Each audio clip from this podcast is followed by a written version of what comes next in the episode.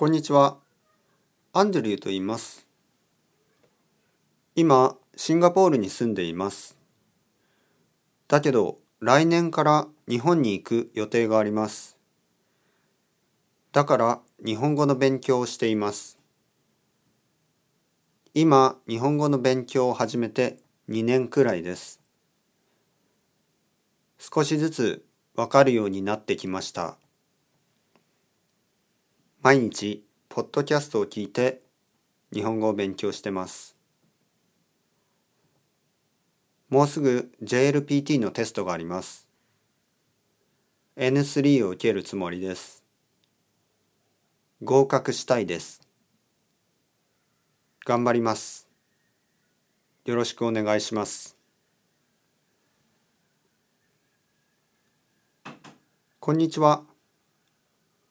私の名前は美佐子です。新潟県に住んでいます。オンラインで日本語を教えています。今、毎週20人くらいの生徒さんがいます。あと、結婚していて子供が2人います。子供たちは野球が大好きです。男の子2人です。好きなチームは巨人です。私と夫は野球に興味がありません。